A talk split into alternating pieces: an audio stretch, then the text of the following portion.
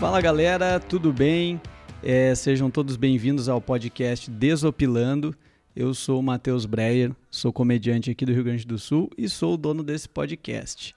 Para quem está chegando agora, esse podcast ele tem aproximadamente quatro meses de vida. Temos 20 episódios até então, todos os quais eu gravei sozinho, sem conversar com ninguém nesse formato que eu vou começar hoje. Então, tu pode escutar os episódios anteriores, se divertir. A minha proposta com o podcast sempre foi esse: trazer leveza para a vida das pessoas, trazer diversão, sempre ver a vida de uma forma bem humorada. Então, tu tens aí 20 episódios para trás para escutar e se divertir. Eu estou começando hoje um formato de conversa que eu quero incluir também aqui no podcast. Eu não vou abandonar os, os episódios que eu gravo sozinho, vou continuar fazendo, mas eu quero inserir esse tipo de programa também que eu acho muito legal e era a minha ideia desde o início fazer. em função da pandemia, né, eu comecei a gravar sozinho e deixei para quando as coisas estivessem um pouco mais tranquilas começar a gravar, seja pelo Zoom, como foi o caso da conversa de hoje com o Nando, e também presencialmente em breve. Eu peço também que vocês acompanhem né, as minhas redes sociais, arroba Mateus Breyer, o Instagram do podcast também, que é o arroba Desopilando Podcast, e no canal do YouTube, tem o meu canal do YouTube, Matheus Breyer, que é onde eu posto todos os episódios do Desopilando. Então se inscrevam lá e ativem o sininho para receber as notificações, para saber sempre que tiver um episódio novo e até também quando eu estiver postando algum vídeo de comédia, é, vídeo de stand-up, que eu também tenho alguma coisa e pretendo postar mais. E se você é o consumidor de podcast no formato de áudio, tem também no Spotify e em todas as outras plataformas, o Desopilando, é só procurar lá, assinar o podcast, seguir, para também receber as atualizações de quando entrar episódio novo. Para iniciar esse novo formato de conversação, nada melhor do que uma pessoa que eu admiro muito, um cara que é uma grande referência para mim na comédia, um cara, um amigo meu desde o início, foi a primeira pessoa com quem eu falei quando eu quis começar a fazer stand-up, me ajudou bastante, a gente já fez muitos shows juntos e foi um bate-papo muito legal, obviamente falamos sobre comédia, sobre o início da carreira, os perrengues da vida de comediante, muitas histórias engraçadas é, no meio, falamos também um pouco sobre família, sobre filhos, projetos enfim, um bate-papo bem legal e eu espero que vocês gostem bastante. Enviem lá no meu Instagram o feedback, o que, que acharam, que, com quem vocês acham que seria interessante eu gravar um bate-papo também. E eu espero que vocês gostem. Fique agora com o bate-papo com o Nando Viana. E aí, Nando, tudo certo contigo? Eu tudo bem, e aí? Tudo certinho, cara. Já começo dizendo aqui que tu é o primeiro cara que eu tô fazendo um bate-papo. Então é uma honra uhum. muito grande para ti, né, cara? Ser o primeiro cara com quem eu vou conversar. A entrar, a entrar, eu fico honrado, eu fico honrado. Tudo que eu sou, a única coisa que eu não faço ser primeiro, e eu já decretei isso na minha vida, é show em bar novo. Ah, é um bar novo, é um bar novo e a gente vai fazer show. Essa é a primeira edição. Não faço mais. Assim. Isso eu decretei, é uma coisa minha. Tá, todo mundo da empresa sabe lá. Não faço. É, pega um público meio, meio estranho às vezes, né? Não, às vezes os caras. Não, o primeiro show é sempre aquele que o cara que te chamou fala assim: não, a gente ainda tem que ajeitar o som, né? Sabe? Ele sempre, ele sempre tem um porém ali para começar. Não, é, é, hoje vai ser legal, assim, a gente só não conseguiu divulgar bem mas vai começar o projeto. Sabe, é sempre tem um, um, negócio. Olha, vai ser bacana, a gente vai trazer o palco mais pra cá pra ficar embaixo da luz, que não deu tempo de instalar a luz. Cara, o microfone, um negócio, então... o microfone é alguém do, não alguém do bar que tinha, é. não, o cara tinha em casa o microfone que daí o cara disse, não, é. meu microfone é super bom, daí aqueles que vinha com, é, com karaokê, tá ligado? De videokê, Aí... de microfone videokê. de videokê do caralho. É, sei. É, acontece essas coisas, então, né, cara? Isso, essas, isso eu não faço, eu não faço, eu não faço. Eu fiz um. Eu, eu, foi um dos últimos que eu fiz de ser primeiro e foi com. Mas não, é, mas não era o primeiro show daquele projeto, não, já era o terceiro, já, na real, não. Esse aí não, não vale para isso. Mas eu fiz, enfim, não falo. Primeiro eu não vou. Mas uh, o, no, no Poa Comedy ali no início também, né? É, foi um. Foi um um parâmetro que eu tive assim nos primeiros shows do Poa também teve essa a, a casa tinha toda a estrutura, tudo perfeito, mas uh, o público ainda assim meio, né, conhecendo o ambiente e tal. Me parece que depois, a terceira ou quarta vez que eu me apresentei lá, aí fluía assim, que era uma beleza, mas as primeiras vezes. É, eu acho começa... que tem o, o, conhecer, o fator conhecendo o ambiente, o fator formando o público, né? O, acho que o fator conhecendo o ambiente, pra gente artista, né, assim, de, de começar. Quanto mais tu pisa no palco, às vezes tu, tu aprende os macetes dele, sim, para vários sim. lugares, sabe? Mas eu acho que o, o Porto Alegre Comedy Club, eu, eu, ainda não tinha, não deu tempo suficiente, infelizmente, da Casa Aberta para me apresentar o suficiente para dizer que eu peguei o macete de lá, sabe? Uhum. Eu acho, por exemplo, que o Ventura pegou o macete de lá, porque ele foi MC vários dias do nosso show e tal. Eu acho que ele entendeu mais o macete de lá. Eu não fui tanto MC. E quem é MC é que. Ser MC é legal para pegar o macete né, da casa. Então. Cara, eu na eu nossa noite, na nossa noite lá do Vente Rindo, eu fiz várias noites de MC assim. E realmente, cara, com o tempo assim, tinha tem aquele estilo de, de abertura é, é meio clássico ali assim, de trocar ideia com a plateia, até o que tu vai perguntar para as pessoas, eu senti que ali tinha um, uma maneira diferente assim. Cada bar parece é, que tem o, o seu público, a sua história, né? Tem, tem. Eu acho que é... também o Porto Alegre Comedy Club é um, é um bairro, onde ele fica, é um bairro chique, né, assim. Então isso atrai também, é uma casa chique e tal, isso atrai um tipo de público também que talvez tá meio assim, vamos ver o que, que você vai me provar. Não entende? Uhum. Assim, ainda tem, pode Sim. ser que tenha um pouco desse pensamento, ou pode ser questão geográfica não, mas arquitetônica da casa, sabe, de da, da parada do local também. É, mas, mas é isso aí, cara. Eu, eu, eu acho que ali o Pô tinha essa questão realmente, né? Eu acho do, de entender a plateia, o público que, que frequenta. E nos nossos shows, assim, como a gente era um elenco regional, digamos, não tinha ninguém famoso que trazia público, entrava muito essa galera uh, especulando para ver o que, que era. Isso por um lado também era por, por, um lado também era bom, porque é desafiador, vezes, né? É, é desafiador, mas ao mesmo tempo assim, tipo, tá todo mundo na mesma. A gente para conhecer a plateia e eles para conhecer a gente. Então, é, a, ah. maioria, a maioria dos Vente Rindo fluiu super legal assim, né? Eu achei. É, eu acho que eu acho que era devia ser, eu fiz pouco, Vente Rindo não fui tanto, né, mas eu acho que tem um lance de aprender também tem um lance, né? Eu, eu, eu todas as vezes que eu fiz comedians, para ser sincero, lá em São Paulo, o comedians agora fechou, né?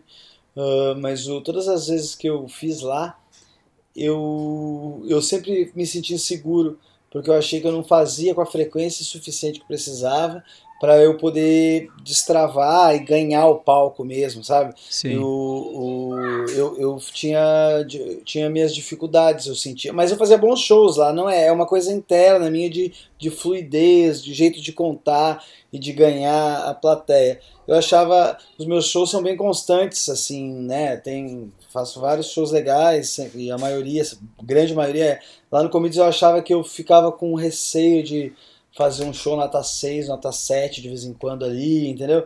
Eu acho que acontecia às vezes também. Acho que é a coisa do bar de 300 lugares, sabe? Muita gente. É, eu acho que é o bar de 300 lugares, ele tem uma distração maior, ele tem uma coisa maior que para domar esse público é, é, é, um, é um outro, é tem uma energia assim que precisa, sabe? Um, precisa Sim. de uma de uma fé, enfim, uma, tudo uma, se aprende assim. Uma coisa do comedians também assim que o público que frequenta o público que, que frequenta lá é muito turista também, né?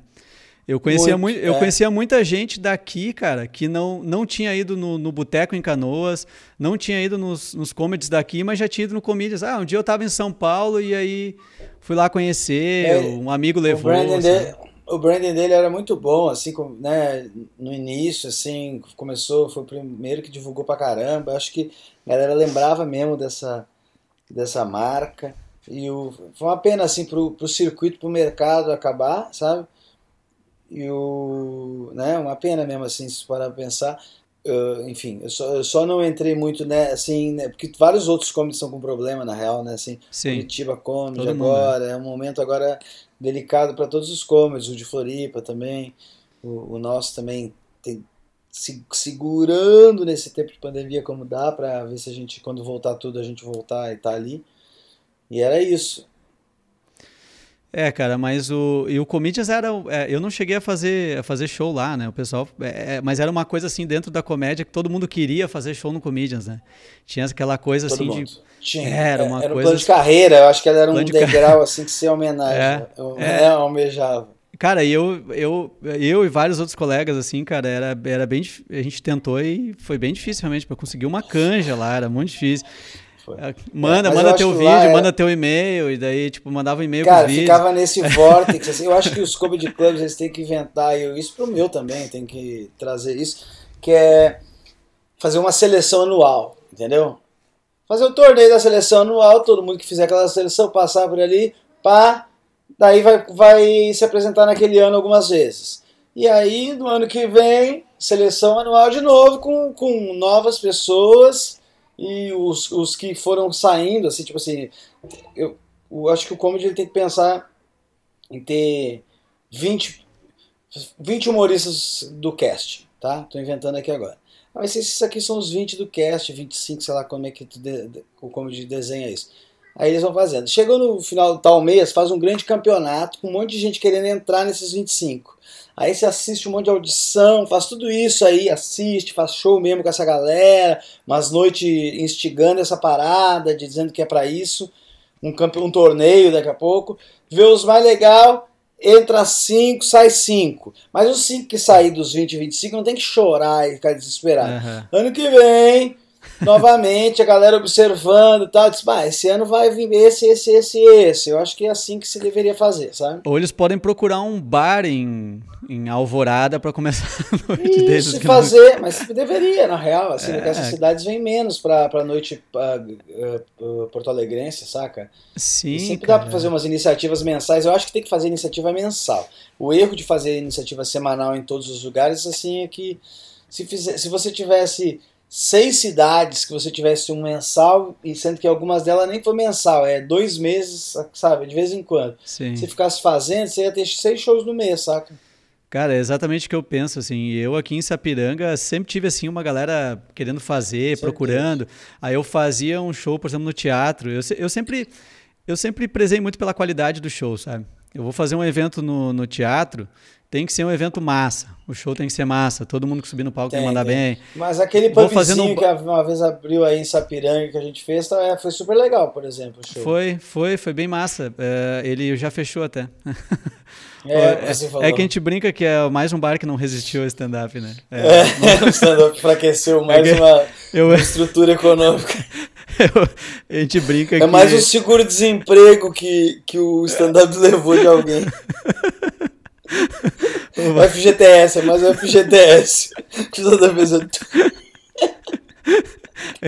A gente brinca. Eu comecei em 2013, né? Que eu comecei a fazer os Open lá. É, é e aí a gente brincava uhum. que naquela época. Aquilo era 2013? Aquilo lá no bar que tinha ali na. Bar na da Mata. Cidade, na, no Bar da Mata? Não, não, mas não, e aquela época Ma... que o do Donato tinha uma noite no era aquilo ali. Moinhos ali. Era aquilo ali. Começou no Bar da Mata, que era naquela rua. Eu uh, lembro. Foi atrás do Poa Comedy de dois ali. anos do meu filho. Isso, a, a, Mata Bacelar. Eu fiz Mata o Bacelar, aniversário de dois anos do meu filho no lugar do Bar da Mata, cara. Foi isso. sem querer. Um dia eu cheguei Foi lá e eu fiz assim, disse. Ué, eu conheço, sabe? Eu fiquei com isso recuando. Uhum. Aí eu perguntei pra moça, ela falou que do, dois donos antes tinha sido o Bar da Mata. Tinha 2013 a noite do, do Donato, né? Na verdade. Era dois, mas isso era 2013, você tem certeza disso? Sim, sim. Isso não 2013. era 2011, 2012, não? Não, 2013 era o Donato. Era o bar do Donato. Mas no, na, na, Mata Bacelar? Na Mata Bacelar. É que daí assim, ó. E a noite eu... do Moinhos foi quando? 2014? Foi depois, é que ficou uns três meses no Bar da Mata. E aí hum, a noite migrou pro, tá. pro Salute Salute Beer, que era Isso, na. Salute Beer. Na Hilário Ribeiro. Acho que era ali na. Hilário Ribeiro. É, é era ali. Era um lugar maior, cabia mais gente e tal. E ali ficou, uhum. acho que uns oito ou nove meses. A noite toda, toda sexta-feira. Lá foi a noite que, de, uh, né, de maior sucesso da época, assim, foi essa noite aí. É, era a noite que tinha, que o Donato corria atrás de público, né?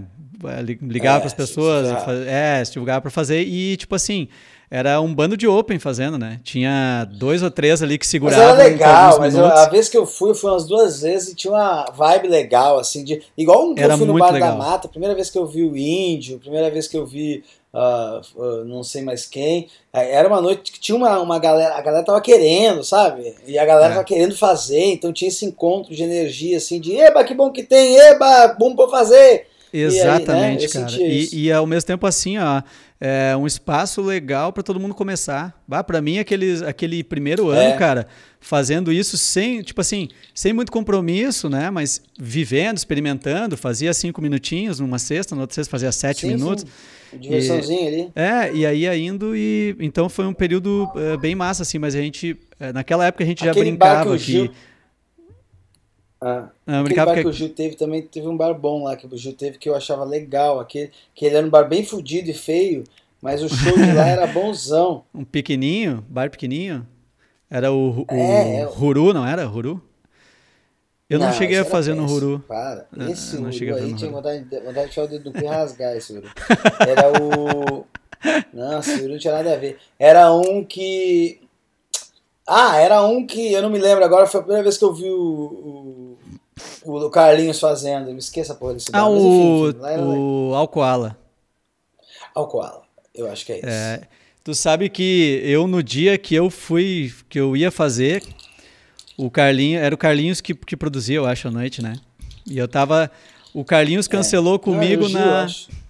O Carlinhos cancelou comigo, eu tava saindo de casa, tava já, tipo, na, na na RS, ele assim, já pegando a estrada para ir. Ele disse, cara, ó, meu, é, deu problema aí, o, o, tempo tá ruim, tava chovendo muito, acho que era. Ele disse, ó, tem duas pessoas sentadas numa mesa ali, eu não vou te fazer vir de Sapiranga até aqui para um show que eu não sei se vai sair.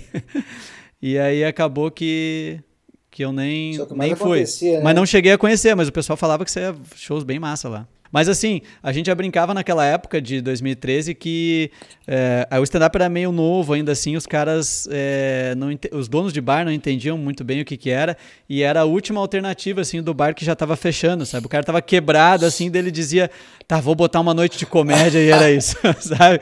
Era, era, era, o tudo ou nada. Era o tudo, era o tudo ou nada, ele não durava não muito. Não tinha um sabe? bar que já tá, que tava estabilizado, bombando, que dizia, mano, vou fazer o stand-up. No Porto Alegre não tinha isso.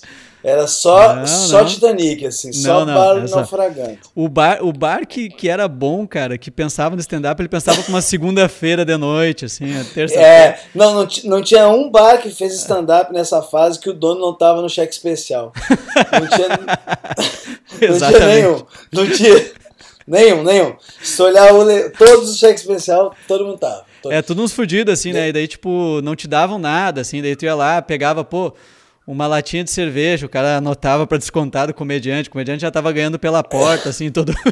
ah, não, é, essas coisas assim, essas coisas eram muito humilhantes. Assim, tinha tinha 10 sempre... pessoas pagantes, tu tava ganhando pela porta para dividir em seis que se apresentaram, e tu não ganhava nenhum, nenhuma água mineral. Mas tem até hoje, né? Mas eu, acho que isso tem até hoje, na real, né? Se parar pra analisar. O mercado, Sim, nesse sentido, o Brasil desaqueceu economicamente, então se, se a gente tivesse crescido, né?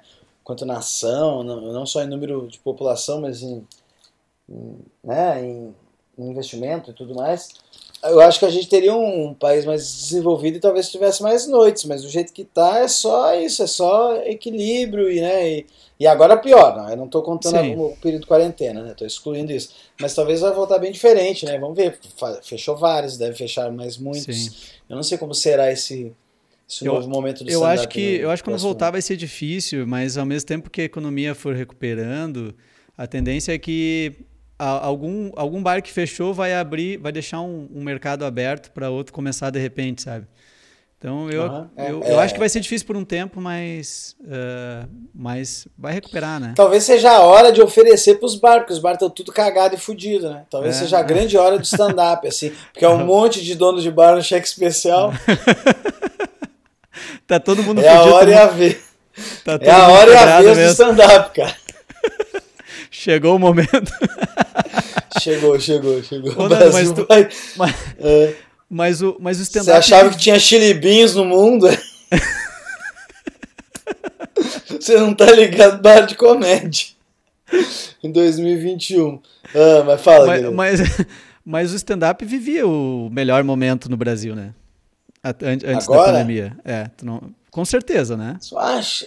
É, Acho que sim. Porque se tu parar pra ver a sim, quantidade é. de comediantes aparecendo, é, vários comedy clubs e tal, bastante gente lotando teatro pelo Brasil. É, em todas as frentes, né? Tava em todas aquecido. as frentes, não, é. é. Não, mas eu acho que o stand-up, enquanto gênero, assim, ele é, ele é bem segment, sedimentado aqui no Brasil, sabe, o gênero.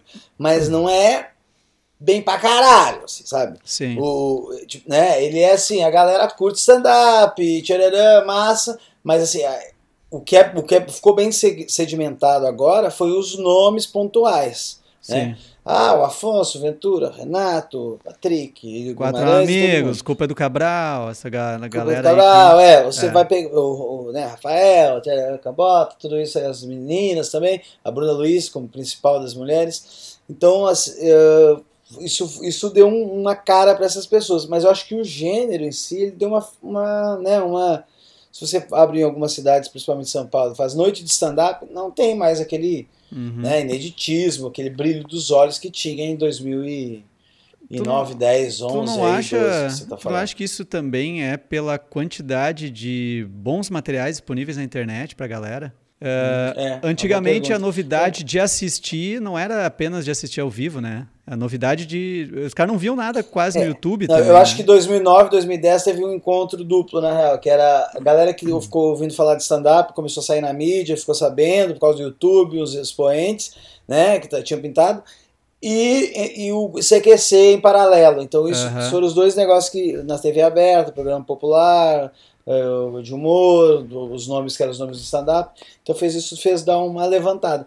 O segundo momento agora, eu acho que é mais forte, sabe? Assim, os nossos números nas redes sociais são maiores. É, o Danilo, o Rafinha, eles mexeram realmente com o ecossistema cultural do Brasil naquela época. É difícil comparar, Sim. né? É difícil comparar é. com a época agora nossa, minha, de Ventura, do, dos meninos. Mas a gente mexeu de outro jeito, eu não sei qual que é maior. Eu já perguntei isso para humoristas, e eu vejo que é meio. Não, mas na época os caras faziam show pra caralho. E realmente, assim, sabe, era um sucesso. Mas agora o. Mas agora também, sabe, os quatro amigos é. vai para Curitiba e faz uh, ah, 9 mil pessoas, sei lá é. quanto que mete. Entendeu? Então é, é um absurdo também, é difícil falar. Eu sei que as nossas redes sociais, a rede social, ela possibilitou a gente adquirir números, né? Assim, e, e, parar mais as pessoas e tal. E a gente tem números expressivos hoje em dia e tudo mais, mas se tinha na época também, era expressivo para a quantidade de gente que usava a internet na época, então é muito difícil comparar. Eu acho que são assim, cara, é, são é, momentos é, diferentes, assim, porque a importância que eles tiveram foi de, de iniciar e propagar, né, o, o gênero pelo Foi. Brasil, né? É. É, popularizar. Do assim, zero, né? É, do zero. É. E eu acho que uh, esse movimento, uh, depois de agora, assim, ao meu ver, não estou querendo dizer que não tinha qualidade naquela época, tinha muita qualidade.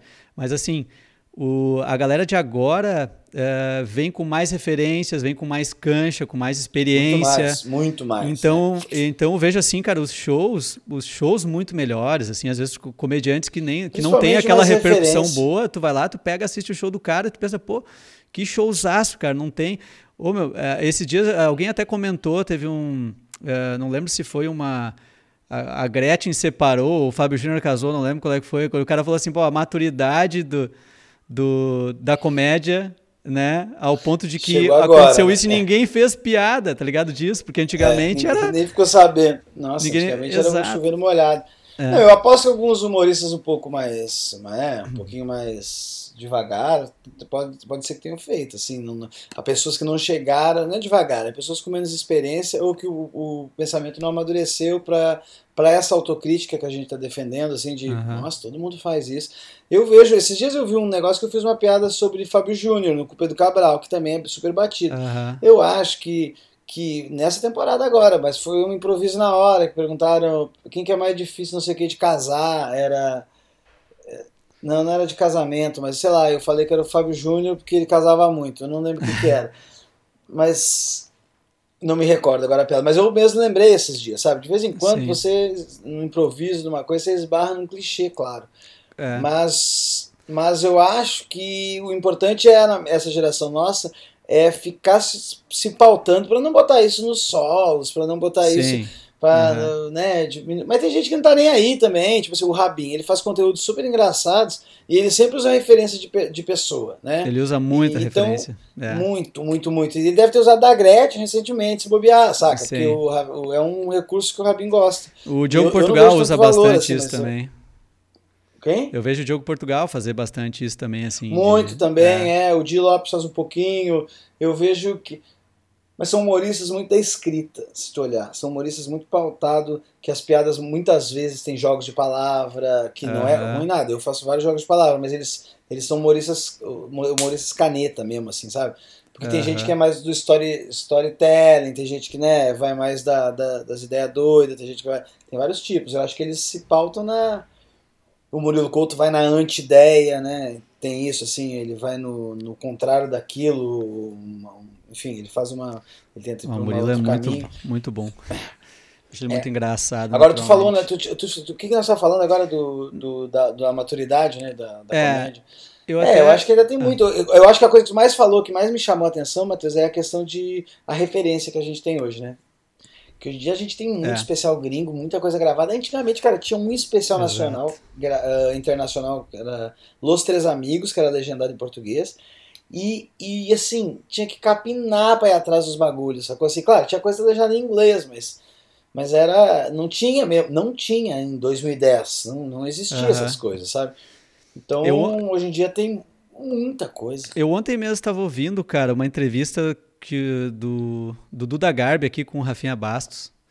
É, e ele hum. falou sobre essa questão de que a, o primeiro contato dele com stand-up foi quando ele foi para os Estados Unidos estudar e jogar basquete, que ele viu uh, na televisão lá os caras fazendo stand-up e ele olhou assim, tipo, pá, o cara tá ali contando piadas de cara limpa, assim, é ele mesmo, não é um personagem, né? Então, ele disse assim, é, depois, quando ele começou ali, e, e eles começaram com, com, Como é que era o nome do grupo deles lá? O primeiro grupo que tinha o. Clube era o Comédia, Comédia em Pé, né? Acho que era Comédia em Pé, não, né?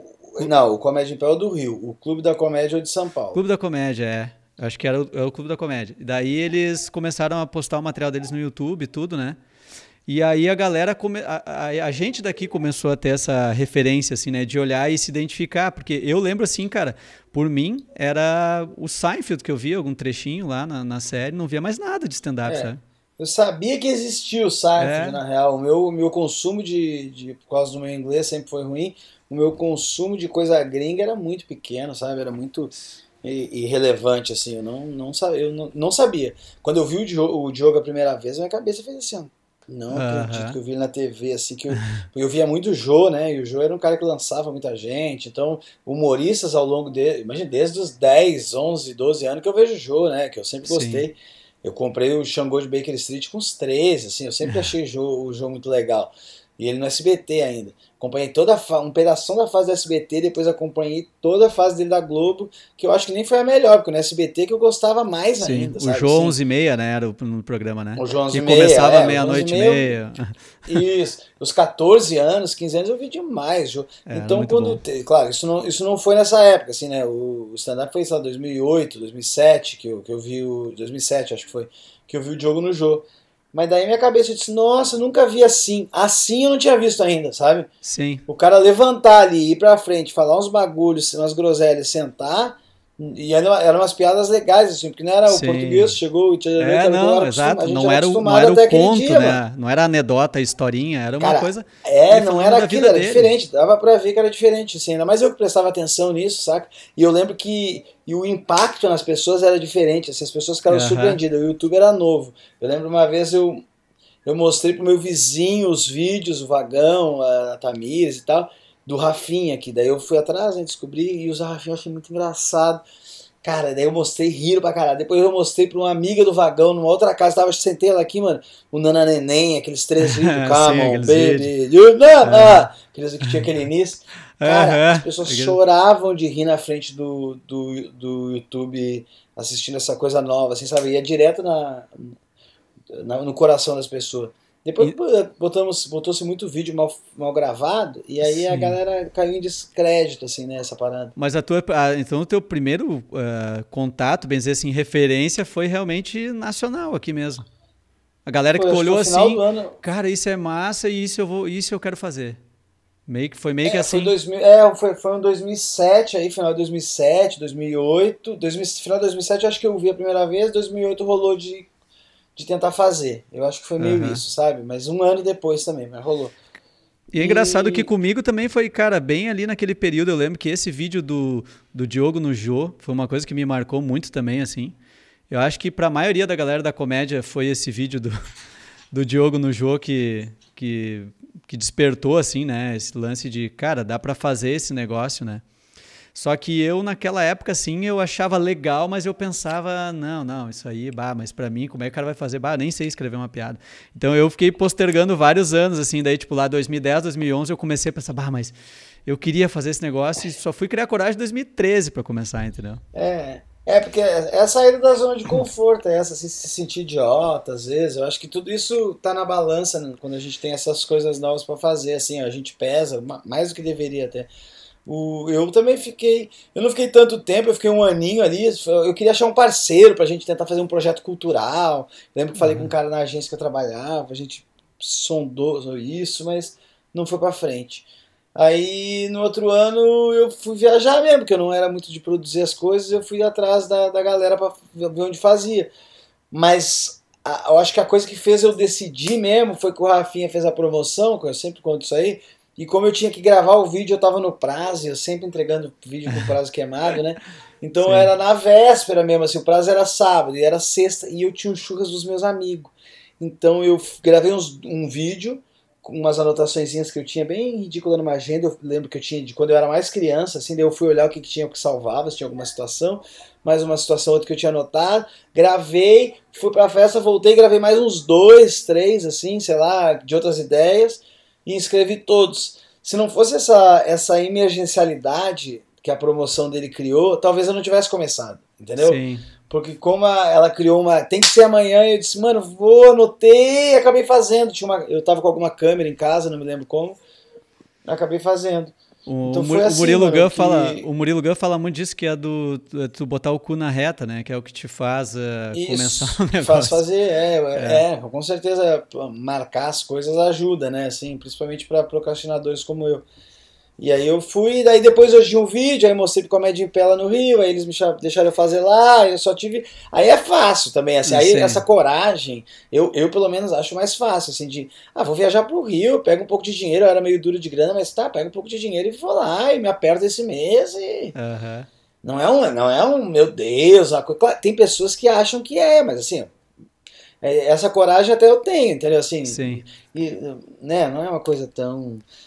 Mas vocês tinham. Pra, mim não, não, pra mim não foi um ato de coragem fazer stand-up, sabe? Porque Sim. assim, as coisas que eu larguei, eu tinha um emprego que ganhava pouco, era uma época não uhum. sei o que, era, era tudo meio fácil, assim, né? Gastei um pouco pra ir lá. Eu não Tem gente que tra trabalha o seu storytelling que valorizaria tudo isso, talvez, sabe? Sim. Que contaria, uhum. mano, e aí eu larguei tudo, deixei minha família aqui em Porto Alegre, fui morar num quarto de empregado. Tudo é verdade que eu tô contando, sabe? Uhum. Mas, e aí fui lá com 10 contos que eu tive que vestir um terno roxo roxo pra. sei lá, dá, dá, pra, dá pra tu ver o lado, o lado difícil, claro, da vida. Mas, assim, é, tu assim pode lançar um, pode lançar um livro, assim, cara, de contando a tua história toda de superação e. e... É, assim, meio livro é só eu contando a história de superação, e do outro livro é eu cético com relação a tudo isso, a mesma história, entendeu? Mas, ô Nando, vocês tinham um grupo aqui em Porto Alegre também, né? Com o com era o Isso, Felipe, né, da Perestroika. Felipe, Felipe Agnoni e o Léo Prestes. Mas vocês chegaram a fazer um foi, foi o quê? Alguns meses de apresentação assim, e daí tu foi o cara foi que bastante, seguiu. sabia? Foi é? bastante tempo assim. Foi um, um, bastante assim, não foi um, dois meses, né? Era o Balalaica, né, o nome do grupo, né? Era Balalaica, Comédia Balalaica era o Comédia nome. Comédia Balalaica. E era é, ele era mais ele era mais uh, ele era menos popularzinho, assim, sabe? Os, os, vídeos nossos, essas coisinhas, porque a gente. O movimento já estava bem acelerado de stand-up nos outros uhum. estados, e aqui estava muito atrasado. Já tava assim, a galera lotando teatro por aí, e aqui nem tinha chegado a ideia ainda direito. Aí a gente fez essa parada, meio experimental lá na sala de aula dos caras, era uma sala de aula de 40 lugares, assim, a gente fez para uma turma uma vez, que marcou, quem, do, quem da galera do curso da operação quer ir no dia tal? Se inscreveram por e-mail, não me recordo mais, fizemos. Daí foi super legal. O Léo Prestes era muito engraçado, assim, muito engraçado, muito engraçado, assim, saca? Muito.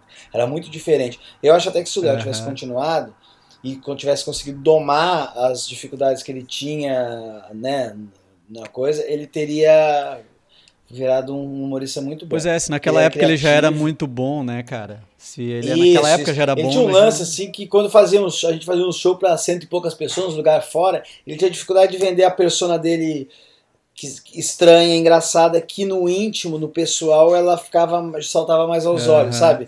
Ele conseguia Sim. fazer isso mais no 40, 50 pessoas no que 150.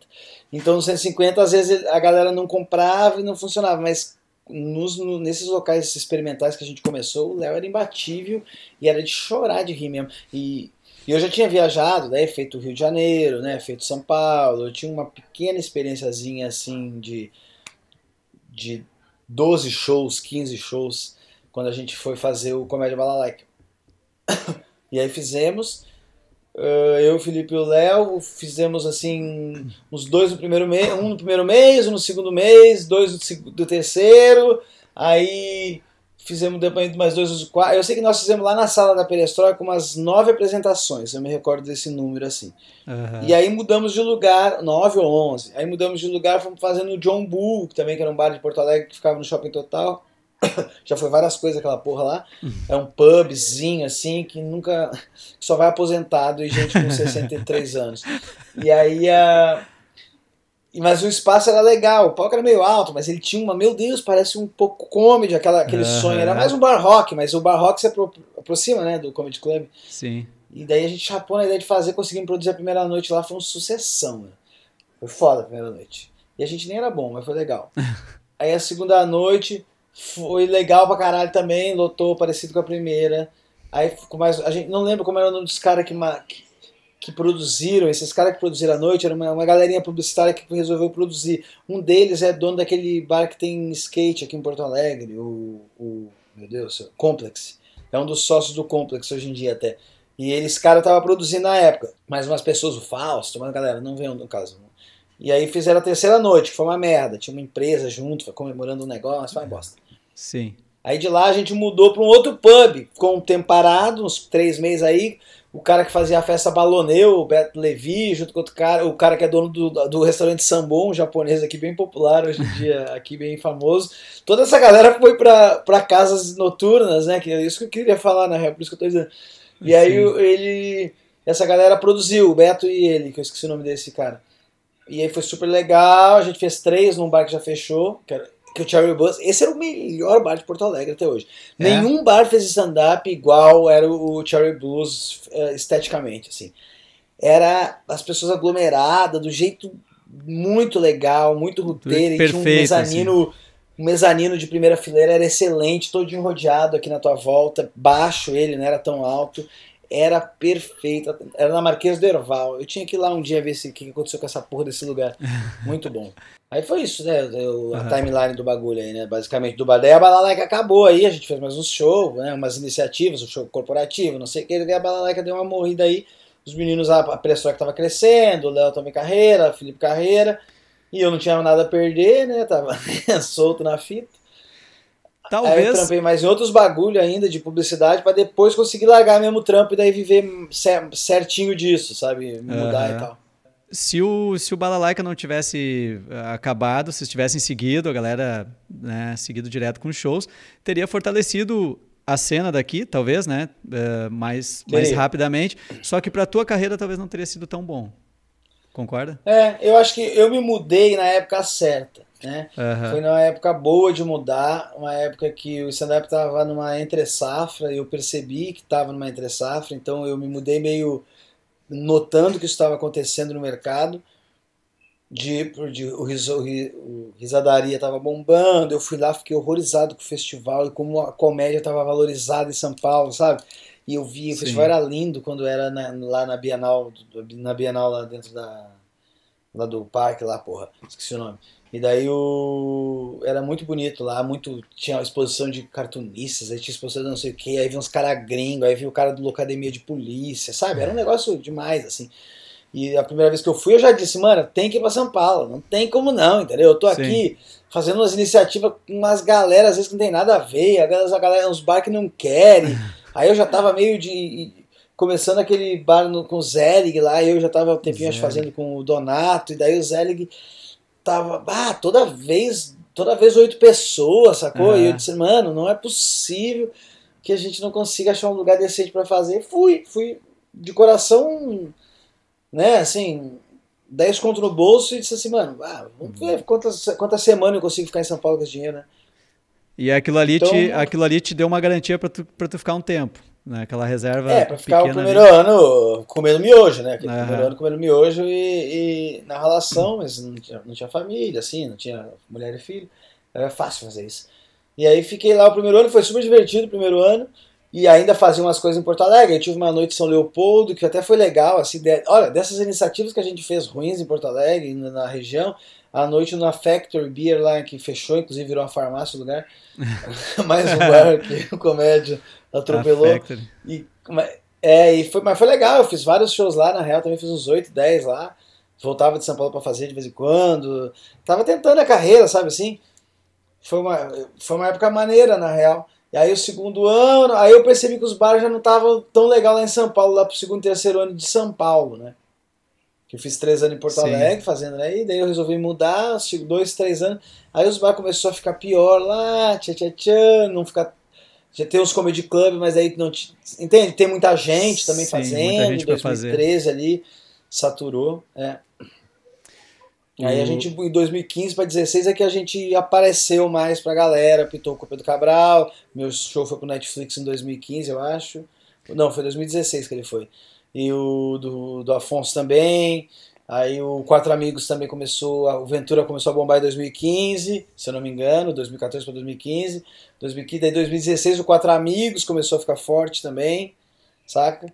Daí 2017 o Quatro Amigos estava estourado já, aí eu acho que entrou o Afonso no Quatro Amigos no final de 2017, não me lembro quando foi. Aí o Quatro É, Amigos tirou ignorância. E aí em 2018 eles foi, foi coisa fora. Aí o Pedro Cabral entrou em 2000, tô, tô três anos fazendo. Aí em 2017 entrou o Pedro Cabral também pra gente.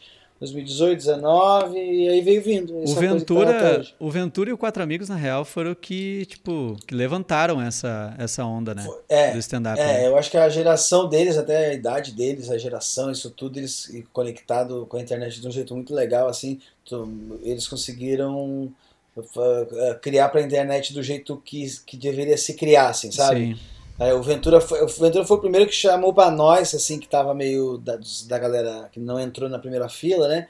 Ele Sim. conseguiu trazer o, o algoritmo pra gente, sabe? Aham. Que a gente não tinha o algoritmo pra gente, isso faz diferença, assim. Sim. O algoritmo do Facebook era do Danilo, era do Rafinha, era de um monte de gente. O algoritmo Aham. do Twitter também, eram nomes poderosos. Mas daí tu entrar pra fazer stand-up, ninguém te procurava, ninguém te olhava. Então na hora que ele botou aquele vídeo do Bolinha de Good, eu botei também o meu do. do, Do de filho, do né? Homem Foi Solteiro. primeiro, né? Não? do de fi, é, não, o meu foi do Homem Solteiro, que era no Comedians. Ah, tá. Quando eu botei esse Sim. vídeo também no Facebook, já chamou um pouco a atenção, assim como eu, eu tive, sei lá, não tinha nada, eu tinha 7 mil no Facebook, aí eu tive 40 mil curtidas, Aham. entendeu? Sim. Então, assim, foi pra mim, eu disse, opa, 30 mil, não me lembro agora, pra ser sincero, mas foi uma subida forte, assim, pra época. E o Ventura também, o Ventura mais ainda, o Ventura foi 60, 70 no primeiro vídeo, daí ele meteu no segundo e já foi pra 150, 200, e aí virou uma trajetória, né? E, o, e foi aí que a gente começou a ser notado pelos algoritmos, quando a gente começou a publicar umas coisas, e aí o canal notou nós, e aí as coisas aconteceram, né? Cara, Ou, tu- não só o canal, mas assim, E eu acho assim, Cabral, eu não sei se tu concorda comigo, mas o- o- essa essa geração, essa onda do Quatro Amigos, do Ventura, do Afonso, eh, o que ajudou muito assim, cara, é que eh, criou um espírito de, de coletividade na cena, da galera se ajudar. Eh, o próprio Quatro Amigos, assim, cara, eh, o Quatro Amigos por exemplo, eu fiz canja no Quatro Amigos na, no Teatro da Fevale, sabe? 1.700 pessoas ali. Eles não precisariam de, de, de forma alguma botar. Me, me, entendeu? É, antigamente uns cuzão, né? É, então, tipo cuzão, assim, cara, os caras vão lá e compartilham o vídeo. Então, tipo, pede pra galera, pô, segue esse meu, meu colega aqui, bota os caras no show. Então, me pareceu assim que. É, a forma também é, deles eu, como encarar essa talvez questão. Talvez a galera, a galera fez isso antigamente na geração do Danilo e do Rafinha, mas eu acho que pra galera deles lá, sabe? Os que estavam próximo deles. Não tinha tanta gente faz, também, né? Talvez. Não tinha tanta gente. Fizeram, eu acho que todo mundo fez, assim. A, não foi nós que inventamos o ajudar a galera, assim. Eu acho que, que, que, sempre se ajudou, entende? Assim, e a gente. Sim Claro, teve sempre treta, briga. Sempre vai ter, né? Isso tem, né? Nos bastidores, sempre tem. Isso Sim. tem pra caralho, assim, a galera nem sonha, tem várias. Eu, eu acho que. Sim. E tinha mais ainda, assim. E, e, tinha várias. Ainda nesse momento aí, 2013, 12, 13, 14, tinha bastante. Mas no momento que ali. Que a gente juntou a nossa, a nossa galera, eu acho que a gente juntou a nossa galera também pensando nos que não faziam treta, nos que estavam a fim de trabalhar e não ficar uh, uhum. uh, xaropeando no trampo dos outros, sabe? é uma coisa meio natural, assim, de afinidade mesmo, né? Que foi criando a galera. De afinidade, é. O Afonso sempre foi gente boa pra caralho, sabe? Daí o Ventura sempre foi gente boa pra caralho. E daí, ah, vamos morar junto. E eu ajudava o Ventura bastante também, antes do Ventura, de, de dormir lá na casa, né? Minha, do Osmário do e do, do Camejo. Então, ah, Vamos se ajudar. E aí começou a colar essa galera aí, que é esse Woodstock que virou a nossa vida paulista, né? Sim. De muita, muita gente, muita galera do humor. Cara, eu queria te perguntar uma coisa, tá, curiosidade minha, assim, tu ainda pega muito, muito, muita fria, assim, muito show furado, assim? Acontece, é, mano? Não muito. Não muito que eu, eu digo muito não, mas eu pego, pego. É, porque a gente, na verdade, assim, o cara que... Assim... O cara que tá, tipo, no, no, no meu estágio aqui, no nosso estágio, da cena, às vezes tu acaba tendo, tendo que pegar, né? Tem show que, infelizmente, o cara não pode recusar. O cachê é bom, o evento é bom, mas tu sabe, eu vou me fuder, mas, mas eu preciso dessa errado, grana. Tá. É, eu tenho curiosidade tá para saber. Vou, é, tá tudo errado, mas eu vou fazer. Eu, se tu lembra de algum, algum recente, assim, que tu lembra que, que, que foi difícil, ou que tu chegou na hora e pensou, puta que merda, que lembro, que lembro, lembro, lembro. Eu lembro, eu lembro e vou falar nomes. Eu fiz um show, meu parceiro. Eu fiz um show, meu irmão com o Diego Menassi, que o ano passado, que foi uma das coisas mais horríveis que eu fiz no meu, nos últimos tempos, assim. Eu, eu já tô, eu tô evitando roubada faz um tempo, tá? Porque eu acho que a gente tem o direito de evitar, embora eu seja totalmente a favor da cena e um, um ativista da cena, e sempre me mostrei para isso, assim, sabe? Preocupado muito com a cena da comédia, eu tirei agora com filho, minha vida correria do caralho, eu tirei pra, pra botar uns, uns pontos final numa relação que eu tinha, né? Uhum. Aí eu comecei a cancelar uns shows que.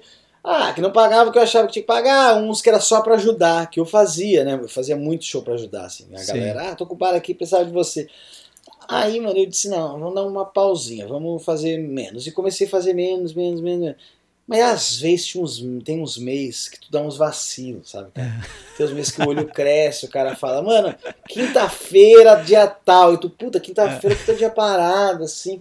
E daí você olha, quanto tanto? E tu, ah, mano, nem é tanta grana, mas assim, vou estar tá parado, daqui a pouco vou. É, é, o fulano de tal que lá atrás estava comigo, entendeu? Daí você começa a relevar umas coisas. Quando você vê, você diz, tá bom, mano. Falei, Menassi, toca para fazer esse show aí, quinta-feira. Só que a minha mulher depois acabou querendo, a gente resolvendo ela ir para São Paulo com o Theo, porque fazia um tempinho que eu não ia vir a Porto Alegre. Ela foi lá ficar em, lá em casa, e aí tal, e era uma quinta que eu tava com eles lá, e aí tava frio, e aí eu disse, mano, por que, que eu aceitei esse negócio? Aí eu tinha que ir pra Pirituba, aí eu falei, mano, por que, que eu tô, fiz isso? Aí você fica revendo. Fui pro bagulho do evento, não me recordo que. O Murilo Moraes me levou. Mano, o show foi assim, ó o show mais péssimo. E assim, que, e que não devia. Não, várias pessoas já fizeram, o fulano de tal fez. E tal. Cara, tava tudo errado naquela merda daquele lugar, assim, tudo errado. O palco era ruim, o, o som não era tão. Era muito alto, mas não, era, não chegava a ser ruim. A luz era ruim, as pessoas eram ruins, o, o, os bancos eram horrível, o, o, o lanche do camarim era nojento, o, o, tava tudo. O cara vomitou na primeira fila bêbado, usava, fu, fumava um narguile durante o show, sabe? E aí o, o show que. O, aí teve uma hora que o, a menina que trabalhava na casa começou a falar alto no corredor. É. Aí uma hora acenderam o banheiro, luz, coisa, todo mundo olhou pro lado. Num show sem foco, sem vida, sem alma. Eu tava naquele palco, mas eu tava sem alma, sabe? Aquilo foi, E pensando na horrível, família aquilo. em casa ainda assim, eu né, cara? Que deixou mais triste. Inteiro que eu o tempo inteiro que eu tava no palco, eu tava pensando assim, mano, o que que eu tô fazendo? Não conseguia sair da minha cabeça isso, assim, sabe? Olha, olha essa situação que eu tô fazendo, essa merda desse show ridículo, de um lugar que não era pra ter, sabe? De uns problemas que não foram resolvidos ainda, de gente que tem experiência para ter resolvido esses problemas. Então, esse tipo de coisa eu tenho preguiça, sabe? De show assim. É, mas é, esse agora, tipo, é mais raro, né? De, de, de acontecer, assim, né? Nessa altura. É mais raro. Se eu, só se eu, se eu, se eu cochilar, acontece. Mano. Tu sabe que tempos atrás me. Se eu, se eu cochilar, acontece, e se eu cochilar, vai acontecer cada vez mais. tu sabe que tempos atrás me fizeram contato uh, ah, para um. Uh, não sei se era um evento lá de advogados, assim, uma, uma organização assim de advogados e tal, me contratando, querendo me contratar para um show de stand-up. E aí, tá, a guria viu a data, disponibilidade e tal, né? Pediu um orçamento e tal. Daí ela disse assim: se tu tiver, daí, então, se tu tiver a data disponível Daí nós vamos te, te passar os, os textos e tudo. E, e aí, assim, como me passar o quê? Assim, não, não, é que a gente pensou o seguinte: a gente vai reunir histórias dos, dos advogados todos. Cada um vai trazer as suas histórias. Daí a gente pensou em juntar e daí passar para um humorista contar essas histórias. E o que a gente está procurando é isso: é achar um humorista que, que conte as nossas histórias. E aí? É, não, não fui, né? Não, não, não, elas não. Claro, eu claro. disse que não faria e, e não, não tiveram mais interesse. Mas acontece, cara. A gente ainda que, que ainda precisa um pouquinho, ainda vai passar por, por várias dessas. Tem aí, que, né? Mas eu acho que tem que fazer, mano. Tem que fazer. O que eu aprendi é que é o seguinte, cara. Tu tem que, tu tem que cobrar bem, sabe? Eu acho assim. Uh, se o cara aceitar te pagar, que tu, tu sabe tem grande chance de ser uma bosta o show, que seja uma bosta tu ganhando bem, pelo menos, sabe? Pra tu, pra tu, é. ter, pra tu ter alguma, alguma realização, é. assim, nem que seja Eu tipo... acho que tem, tem uns shows que o dinheiro não vale a pena frente à humilhação, sabe? Ser sincero. Eu já fiz show que eu, eu não devolvi o dinheiro porque eu já tinha feito o show e tinha sido ridículo, entendeu? Então eu já tinha feito o show, não, dá, não dava pra devolver, mas agora, para não viver aquilo, talvez eu tivesse talvez eu tivesse devolvido, assim, sabe? De antemão, se eu soubesse. Eu lembro de vários, assim, ridículos, enfim, acontece, mano. Acontece. Fazer show ruim tá, é, faz parte da nossa profissão, né? É, faz parte. Nando, para ir agora para um último bloco, a gente já está conversando aí há bastante tempo. É, tu falou antes na, de família, né, e tal, que tá vivendo essa fase agora.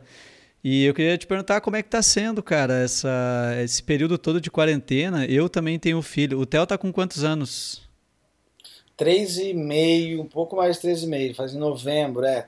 é quase quatro. Ele, ele vai fazer quatro. O meu fez cinco em março, assim. E coincidiu com o período que eu, que eu vendi academia, né? E, tipo, aquele timing perfeito, né, do início da profissão, né? O que, que tu, faz, na, que que tu é. faz na pandemia? Vende um negócio que tu podia estar trabalhando para começar uma área que vai ser a última coisa a voltar. E que tá, é a principal prejudicada em frente a tudo isso. É, foi o timing é. perfeito. Mas aí o que, que acontece, cara? Isso me possibilitou, assim, ficar uh, mais em casa com ele. E eu acompanho pelos teus stories, assim, que também tu tá tendo essa vivência, assim. E antes tu pegava, tu viajava, às vezes, ficava, tipo, 15 dias fora, né? Tinha que, tinha isso, que lidar com sempre, isso. Né? Cara, o que, que tu acha? Como tá sendo isso agora? E criar esse vínculo de estar tá direto junto, porque, tipo, o meu guri agora ele sai de casa, ficam. Eu tô louco para que ele, que ele vá na casa do vô e da avó para me dar uma folga, mas aí ele fica um dia, um, um dia inteiro fora, eu, pá, cara, tô com uma saudade, porque é um vínculo que tá se fortalecendo, né, meu? É, é. Eu vou te dizer que eu fiz uma overdose tão grande do meu filho agora nesses dias que ele pode ficar um dia ou dois que eu acabo não sentindo tanta falta, sabe? Sim. Eu consigo relaxar e me aproveitar um pouco. Até porque eu sempre fui de ficar muito sozinho, muito pensando, muito fumando e aquela coisa toda que Sim. você conhece. Então, refletindo e tchau, tchau, o filho. O, o, e agora eu sinto um pouco falta disso. Então, quando tem esses, esses alentos, são muito gostosos. Mas sente falta, né, filho? Assim, claro, quando o filho volta já é uma alegria de novo, a gente fica animado, tá sendo bem mais legal, cara. Foi um bom momento, na real, acontecer Sim. a pandemia, assim, essa idade dele é legal, porque é uma idade que cresce muito rápido, então você curte bastante e se diverte, faz várias brincadeiras, se apega a você. Então é, para mim foi muito bom, assim, não a pandemia, mas a pandemia uh, a, a, idade que ele está frente à pandemia, né? Assim, então, para mim, é muito legal. Eu, eu, desenvolvi bastante brincadeira, ele adora brincar comigo, e, e sabe? Sim. Porque a gente tem várias, brinca várias brincadeiras. A mãe dele puxa para um lado de arte, pintura, colar adesivo, sabe? Montar coisas. Ela vai mais para isso e eu vou de ação e porrada na cara daquele moleque filha da puta, entendeu? E daí a gente fazendo lutinha de brincadeira, claro, né? E super-heróis e tudo mais. E além de que eu fui um, um, uma criança, assim, 10, 11, 12, 13 anos, eu tinha um amigo chamado Flávio, e o Fábio também eram dois amigos, e eles tinham comandos em ação, cara. E eu começava a brincar muito de comandos em ação com eles, e a gente tinha encontros épicos pra gente, levava nave, era um pátio uhum. Eram brincadeiras bem construídas, sabe, assim? Com uma, uma, uma história, uma traminha, uma trama geralmente de soldados, né? Uma coisa meio assim.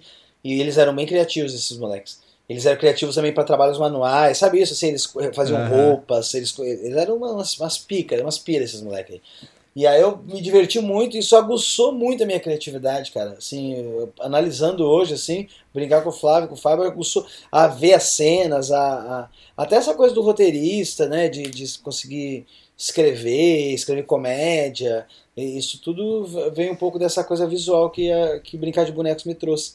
Então eu gosto de brincar de boneco com meu filho, assim, não tem mais tanto saco, né? Mas, Sim. É. mas eu gosto de chegar ele a isso e dar boneco e presente. E eu percebo um, uma, hum. um presente que eu acho que está fazendo falta na coleção dele. Eu, daqui a pouco eu dou de presente uma data, sabe? Eu, eu gosto de. Não que seja só dar presente, né? Brincar que tá com o filho, Sim. mas eu gosto dessas coisinhas assim Cara, que... e massa da criança é que eles compram qualquer coisa, né, meu? Que tu.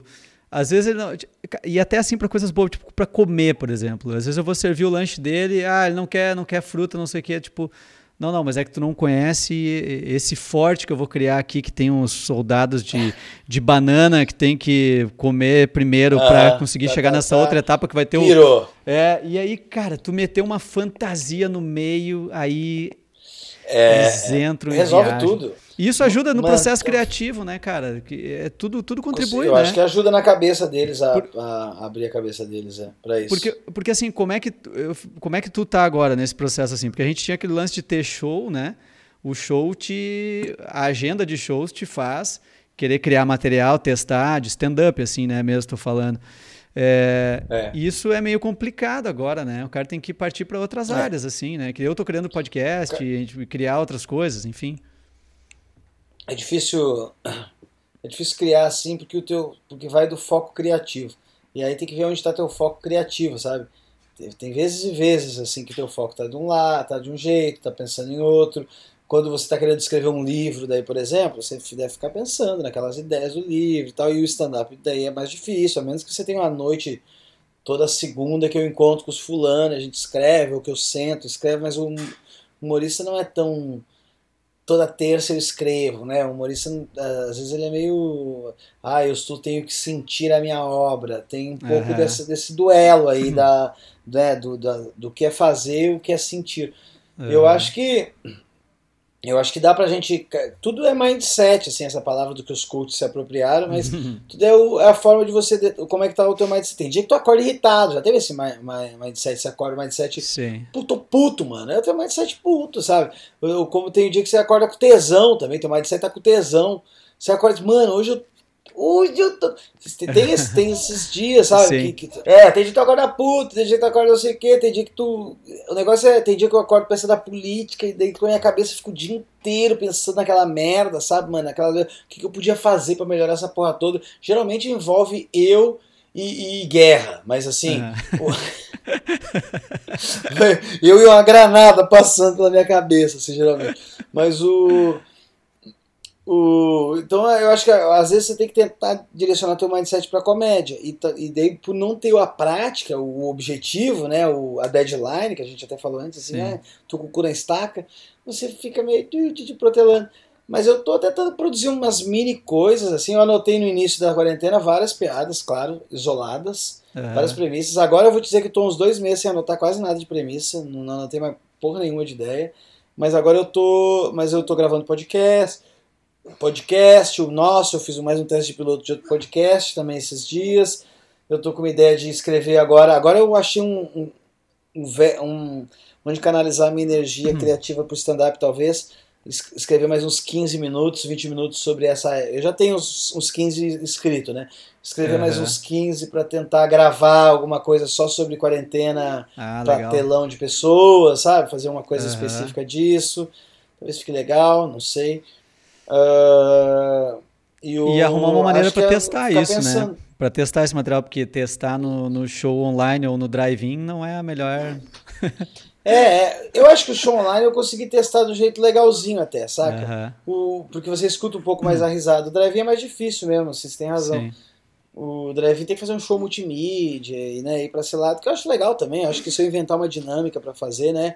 Tentar fazer alguma coisa, mas eu não quero quebrar minha cabeça com isso, né? Tô usando para praticar outras coisas. A gente tem o curso nosso, tem bate-papo com a galera toda segunda, toda, sabe? Hoje até não tô, mas sempre tem, então isso é uma outra coisa que também estou usando para fazer. Estou tentando juntar para escrever um livro e lançar minhas camisetas, que agora eu acho ah, que vai ah, sair é mesmo. E aí, uma, uma, coisa de camiseta minha do A Vida Não Tá Nem Aí pro Teu Planejamento, sabe? Estou tentando fazer coisas assim também para dar um pouco de grana, claro. Essa época toda a gente fica mais fragilizado, né? E para e para fazer umas, uns produtos legais assim que tem a minha cara né Sim. O, as camisetas e um, eu tô com um livro para lançar que eu acho que eu vou lançar um livro de culinária canábica entendeu e aí eu tô, é tô com o chefe já um chefe canábico e tchá tchá tchá vendo a, o Patrick vai acho lançar pela editora do Clube do Minhoca a gente tá vendo como é que vai fazer isso ainda Posso, posso aí, anunciar para a galera do podcast que é em primeira mão, então? Essa notícia que vai pode, ter no pode. livro. É, é assim, tu sabe que vai bombar ainda, muito, né? Esses dias, esses dias eu recomendei porque é, eu, eu, no meu podcast que eu gravo sozinho, né? Eu sempre comento notícias da semana. Então toda vez que tem alguma notícia de maconha, às vezes eu faço alguma referência a ti.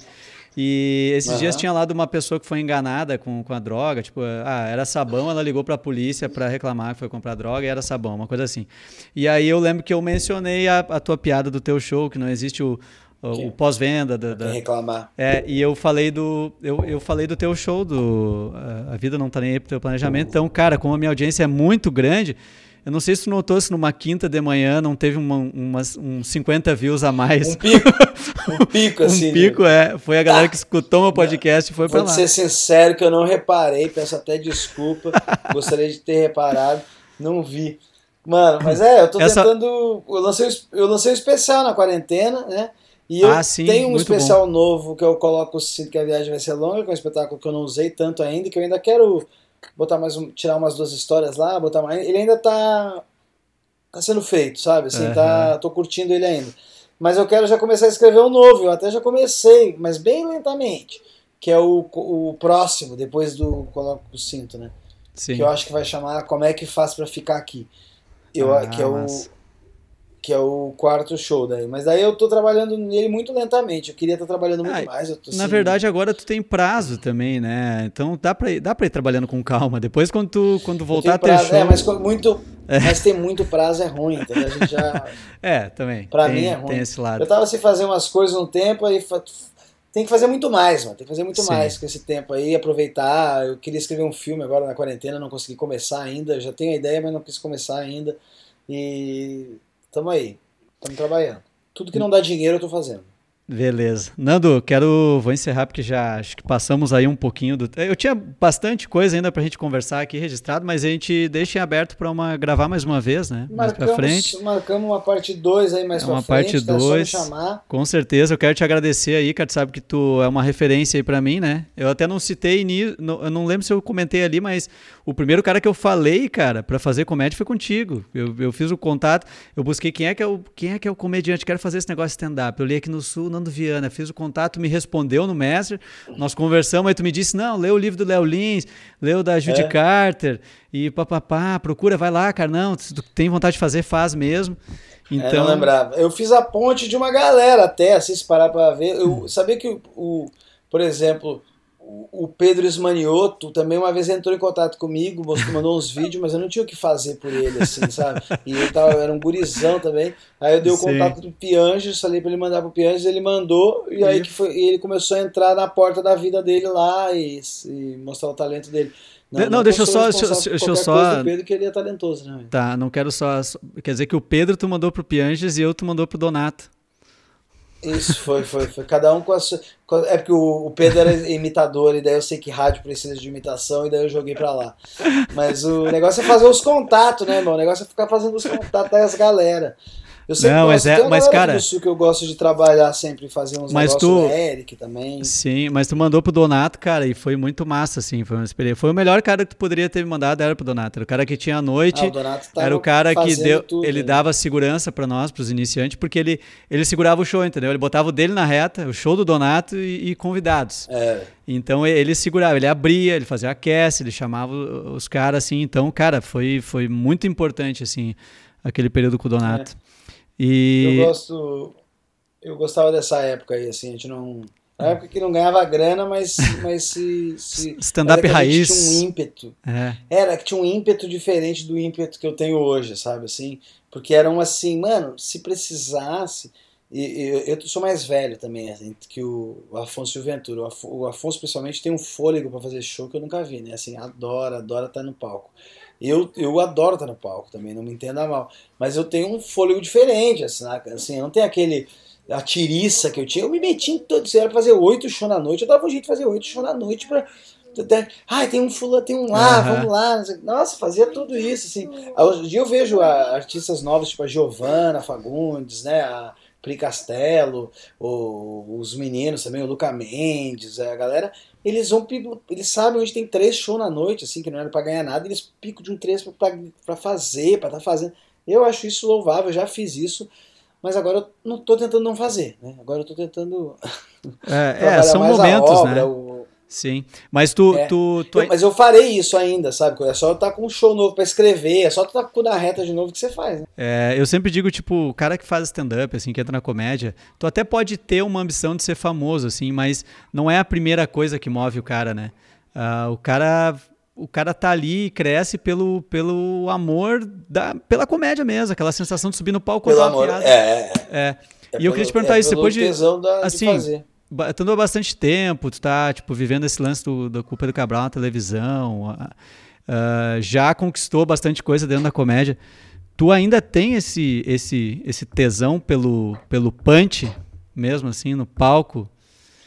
Tem, tem, tem. Tem, tem. tem. Tu, é uma eu, assim, coisa... Assim, eu, eu, é uma coisa... Isso é uma fazer, coisa que... Tá? Não... É uma coisa que tu faria... É, tu, se tu hoje ganhasse 50 milhões na Mega Sena, tu continuaria fazendo comédia? Continuaria, mas eu acho que talvez eu fosse arriscar outras coisas, mas a comédia não iria parar. Eu ia, eu ia continuar com a meta de lançar um show a cada um ano e meio aí. Eu ia ter essa meta ainda. Uh, entraria em... Só que seria mais tranquilo, né? Não precisaria Sim. pensar em. Uhum. Eu, eu, eu, talvez os meus shows nacionais seriam mais raros, talvez Sim. assim. Uh, não que eu não, não os fizesse, mas eu ia fazer. Uh, 35 shows no ano, entendeu? Assim, Entendi. eu ia fazer 50 shows no ano, talvez. Eu não ia fazer. E nas boas. Que eu faço, que e nas ser. boas, é. É, eu não, eu não ia fazer 150 shows como eu faço, sei lá, Sim, sabe? Entendi. Eu ia diminuir. Não sei se eu faço mais 150, mas como eu já fiz 200 e pouco, sabe? Uhum. Eu acho que eu já. Eu, eu seguraria um pouquinho mais, faria as boas, os shows mais legais. E não os shows grandes para encher o bolso de dinheiro, não isso, assim. Eu teria a noite fixa no Clube do Minhoca, por exemplo, uhum, sabe? Que não é, eu teria a noite para testar um novo show, esse tipo de iniciativa, temporadinha pra, de aquece, do processo de brisa, né, que eu chamo. Sim. Uh, eu, mas talvez eu estivesse tentando dirigir um filme, talvez eu estivesse tentando escrever um roteiro do filme focado nisso, sabe? Com, investindo um pouco da minha grana também nessa parada. Não, não ia ficar parado, não, ia ficar produzindo arte. Possivelmente ia produzir arte, né? Entendeu? E stand-up em, em, paralelo sempre. Obrigado mesmo, cara, pela tua disponibilidade um aí, tá? Tu sabe que eu te admiro bastante. E tu sabe Muito que tu obrigado. pode me colocar em alguma boa aí, né, velho? Tu sabe que agora, agora que tu tá sabendo que eu, eu vendi a academia. Eu tô com uma boa. Eu tô, Ah, é? agora que eu tô sabendo que esses dias tu me falou, faz uma semana que a gente tava conversando, tu me falou, pode deixar que eu vou conversar com você e a gente vou te botar, vamos fazer alguma coisa junto aí nos próximos dias, Vou tá? te vai me passar o contato do Menace lá para um show. No, Vou passar o contato do Essa é a Manassi boa. pra você. Show bom Tá. com narguilé, áudio, áudio bom. Isso. Valeu, Deixa eu pausar aqui o áudio, então. Um beijo, Valeu, Matheus. Valeu. Abraço. Eu que agradeço.